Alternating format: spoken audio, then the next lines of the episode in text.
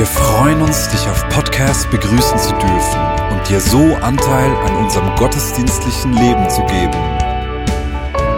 Wir danken dir für jede Form des Mittragens. Mit einer Online-Spende auf der Website kannst du die Vision der Vinja Bern finanziell unterstützen. Wir wünschen dir viel Inspiration beim Hören der Botschaft und Gottes Segen.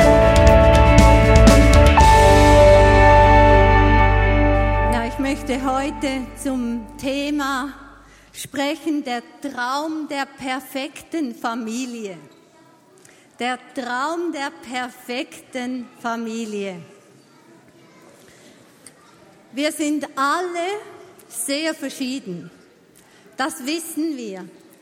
Aber was wir alle gleich haben, ist, dass wir Mutter und Vater haben. Das ist außer Frage. Wir haben Mutter und Vater. Und durch diese Mutter, durch diesen Vater gehören wir in eine Familie. Die meisten von uns sind ja auch in einer Familie aufgewachsen. Heute haben wir diese Kinder gesegnet. Wir werden also noch äh, die zweite Gruppe auch noch segnen. Ich freue mich darauf. Wir sahen glückliche Familien, perfekte Familien und vielleicht hat der eine oder die andere gedacht, wow, traumhafte Familien, so müsste es sein. Vielleicht dachtet ihr, das entspricht total meinem Ideal, meinem Traum von Familie. Wir alle tragen irgendein Bild in uns, was eine richtig gute Familie sein sollte. Wir meinen sogar zu wissen, was eine christliche Familie ist und sogar eine biblische Familie wie die funktionieren müsste, was man da sich erlauben darf, was nicht. Wir denken, ja, das wissen wir eigentlich genau. Diejenigen, die eine Familie gründen und denen Kinder geschenkt werden, eifern ihrem Traumbild nach, ihrem Traumbild von Familie. Die meisten von uns scheitern allerdings erbärmlich an diesem Traum. Im Jahr 2017 heirateten in der Schweiz 40.500 Paare. Geschieden wurden 15.900. Ziemlich viele sind gescheitert. Auch diejenigen, die keine Familie gründen können, träumen davon, wie es wäre, eine Familie zu haben und einfach darin aufgehoben zu sein, einen Ort zu haben, wo man sich sicher fühlt, wo man angenommen ist. Und was wir auch sehr häufig machen, wir übertragen diesen Traum der perfekten Familie auf die Gemeinde weil wir ja auch hier von Familie sprechen. Aber Traum und Realität liegen oft weit auseinander. Ein Kind kommt zum Beispiel so wie unser Nadal mit einer Behinderung zur Welt oder krank wie Nola, die wir noch segnen werden. Kinder haben Probleme in der Schule, haben Identitätskrisen, geraten in massive Essstörungen, wie wir das auch erlebt haben, geraten in ein schlechtes Umfeld, beginnen zu stehlen oder sogar wenn sie erwachsen sind, sie treffen Entscheidungen, die wir als Eltern, vielleicht auch als Geschwister nicht wirklich mittragen können, die uns Sorgen machen. Oder wir geraten als Eltern aneinander in Erziehungsfragen. Wir träumen unterschiedliche Familienträume und merken es oft gar nicht.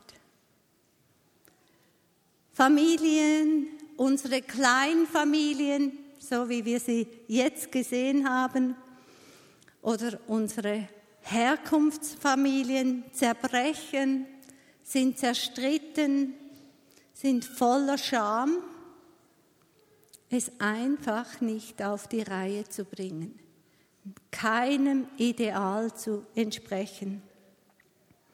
Ich habe da auf einer Webseite gelesen, wie viele Erbschaftsstreits es gibt. Und sie haben geschrieben, es geht da eigentlich praktisch nie um Geld.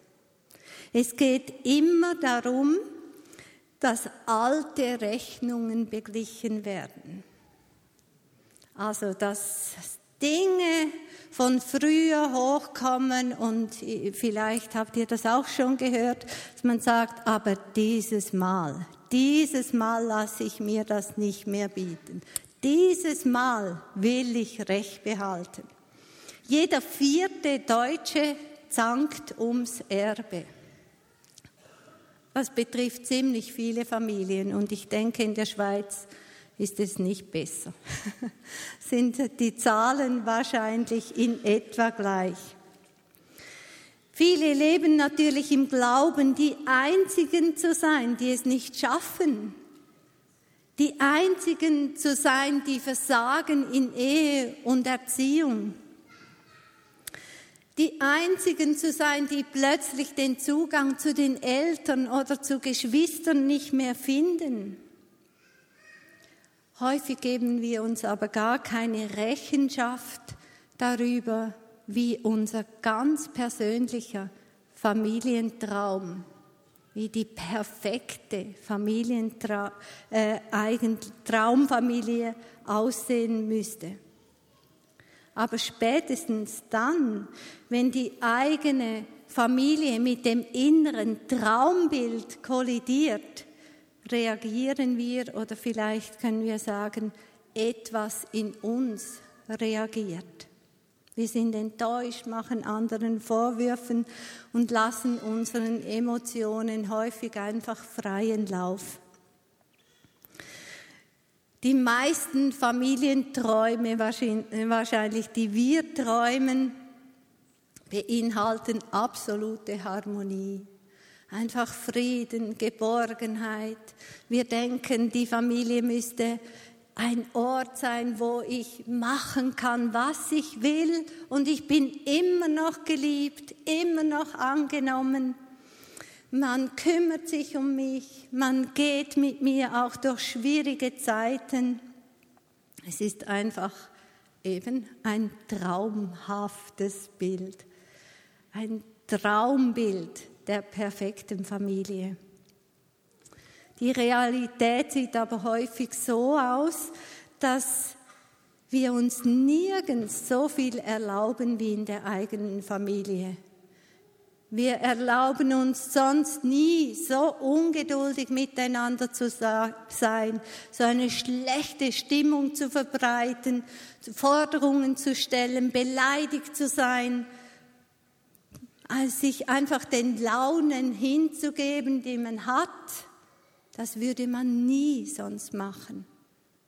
Außer in der Familie, wo wir doch uns etwas ganz anderes wünschen. Kein Umfeld kann mich so verletzen wie meine Nächsten, eben meine Familie. Nirgends so wie in der Familie habe ich so hohe Erwartungen und erfahre gleichzeitig so tiefe Enttäuschungen und Verletzungen. Wilf und ich haben beide große Familien. Wir haben beide sechs Geschwister. Und diese sehen wir nicht so häufig. Sicher, meine Familie oder meine Geschwister sehe ich etwa ein bis zweimal pro Jahr. Dann freuen wir uns natürlich, einander zu sehen. Wir plaudern, wir diskutieren und es scheint total harmonisch zu sein. Wenn jemand so uns zuschauen und zuhören würde, der würde denken, boah, perfekte Familie. Und dann merke ich, wenn wir genau fragen. Wenn ich frage, ja, und wie geht es dir genau? Wie geht es diesem Kind, jenem Kind? Was machen sie? Was beschäftigt euch? Dann höre ich von schwerster Autoimmunerkrankung, schwere psychische Störungen, Verzweiflung von Eltern, weil sie einfach nicht mehr wissen, wie sie mit ihrem Kind umgehen sollen, weil sie verzweifelt sind und merken, wir müssen sogar beim eigenen Kind die Polizei holen. Das relativiert mein Verständnis von Familie. Und ich merke, ich habe das gar nicht gewusst. Was? Wir sind Familie und wir haben das nicht geteilt. Ich erschrecke, wenn mir das bewusst wird. Sind wir eine besonders schlechte oder gestörte Familie? Wir hatten nicht gerade eine leichte Kindheit, das stimmt. Unsere Familie war nicht so harmonisch. Viel Druck, viel gespannte Atmosphäre. Ein Vater, der sich immer als Opfer empfunden hat, weil er als Verdingkind aufgewachsen ist. Ein Vater, der immer wusste, was gut ist für mich, für uns alle, der genau entschieden hat, was wir brauchen. Trotz allem würde ich meine Familie nicht als schlecht bezeichnen. Ich wurde geliebt von meinen Eltern, so wie sie es verstanden haben, wie sie in der Lage waren. Und ich habe es geliebt, so viele Geschwister zu haben. Ich fand das immer etwas unglaublich Schönes. Ich glaube also, wir sind eine ziemlich normale Familie. Eine Familie, so wie sie die meisten wohl haben. Wenn wir in der Bibel schauen, dann treffen wir auch sehr viele ziemlich gestörte Familien. So, Wilf hat da die Wolke 7 als Traum, als die perfekte Familie dargestellt und den Sumpf der Realität, wo wir gerne versinken. Wenn wir an Josef denken, für diejenigen, die die Geschichte nicht ganz so kennen, lest das mal im 1. Mose. Das sind etliche Kapitel ab Kapitel 37.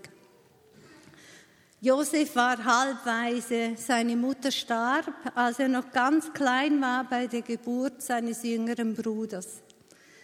Er war das Lieblingskind da kann man sich ausrechnen, was ein Lieblingskind in der Familie, nicht die besten Voraussetzungen für die anderen Kinder. Das bewirkte Eifersucht, Lügen, Gewalt. Viele von uns kennen die Geschichte. Dann David, das finden wir im 1. Samuel Vielleicht kennt ihr die Geschichte Ehebruch, Machtkämpfe der Söhne, Inzest bis hin zum Mord, also das ganze Programm. Unglaublich, diese Familie. Da wird einem fast schlecht, wenn man sich das vorstellt. Diese Familie. Und David ist ein Vorfahre von Jesus.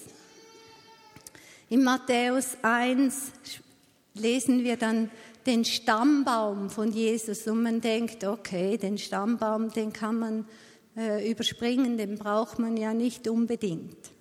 Aber wenn man den langweiligen Stammbaum etwas studieren, dann finden wir eine Familie, finden wir Rahab, eine Frau aus der Prostitution. Wir finden Ruth, eine verachtete Ausländerin. Wir finden Tamar, die nicht nur unehelich schwanger wurde, sondern sogar von ihrem Schwiegervater geschwängert wurde.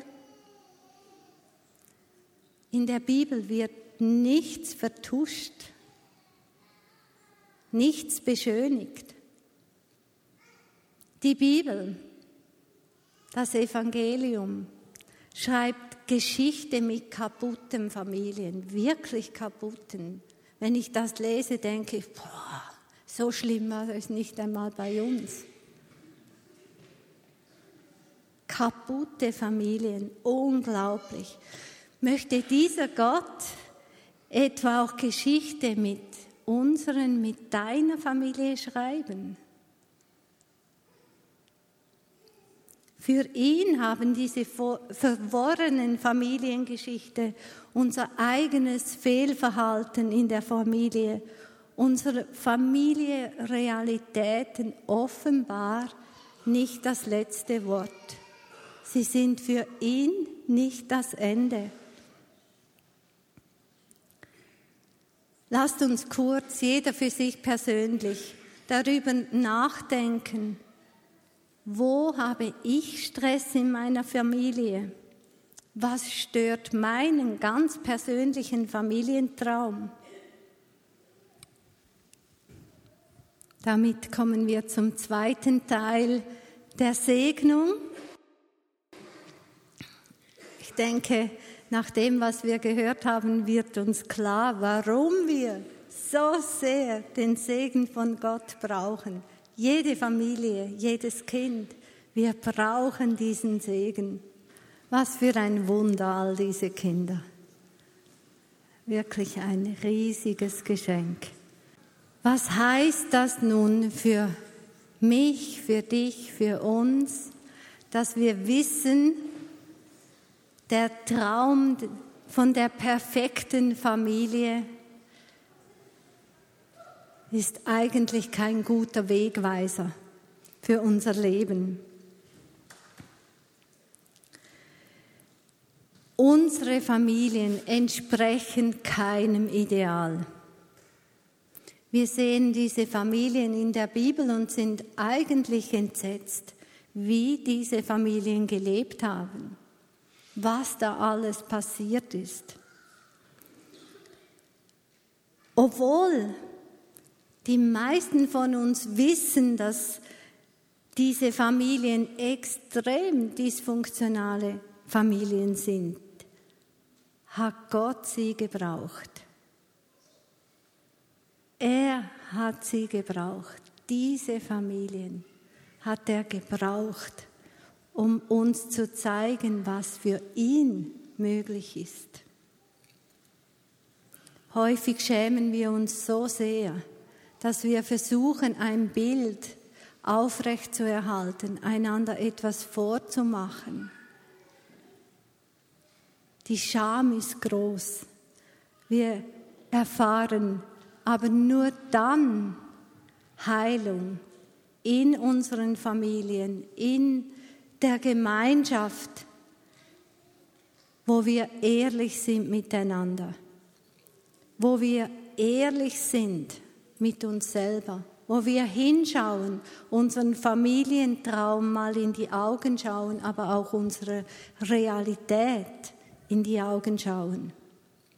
Dann werden unsere Familien Orte der Heilung. Nicht, weil wir es so gut machen, weil wir die Besten wären, sondern weil wir Gott einladen können, in unsere Konflikte und, und in unsere Unmöglichkeiten hineinzukommen. So können wir in der Familie lernen, wie wir Vergebung und Versöhnung praktizieren können. Weil es wohl kaum einen Ort gibt, wo es so schwer ist, um Verzeihung zu bitten und Verzeihung auszusprechen wie in der eigenen Familie und vor allem noch dort, wo die Einzelnen sich keiner Schuld bewusst sind.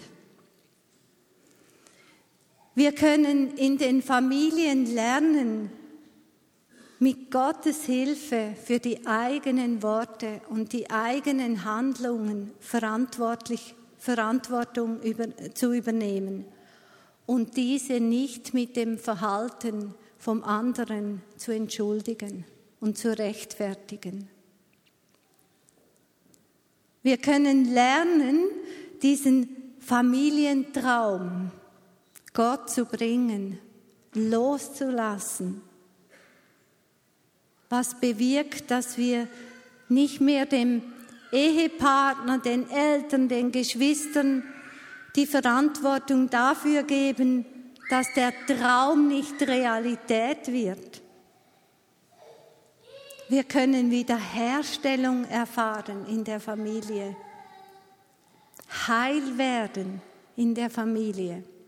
Wenn wir Josef anschauen, dann kann ich mich vor, mir vorstellen, dass die Brüder häufig zu Gott gebetet haben und gesagt, vergib uns, was wir gemacht haben, vergib uns. Aber Wiederherstellung ist dort passiert, wo sie miteinander geweint haben. Und es heißt, sie haben so laut geweint, dass es alle gehört haben. Josef hat so laut geweint, aber er hat gesagt, seid nicht mehr traurig. Gott hat aus dieser unmöglichen Situation etwas Gutes gemacht. Er war der Einzige, der das schon gesehen hat, was Gott aus dieser misslichen Situation gemacht hat. Heilung fand dort statt, wo sie einander und ihrem Vater nichts mehr vormachen mussten. Als sie wirklich zusammen vor ihm weinten und einander wieder in die Augen schauen konnten und um Vergebung bitten konnten. Und David, diese kaputte Familie, wurde Familie von Jesus. Sicher nicht, weil es eine traumhafte Familie war, sondern weil Gott durch diese Familie Unmögliches sichtbar gemacht hat. Er hat uns mit diesen und anderen Familien vor Augen geführt, was bei ihm möglich ist.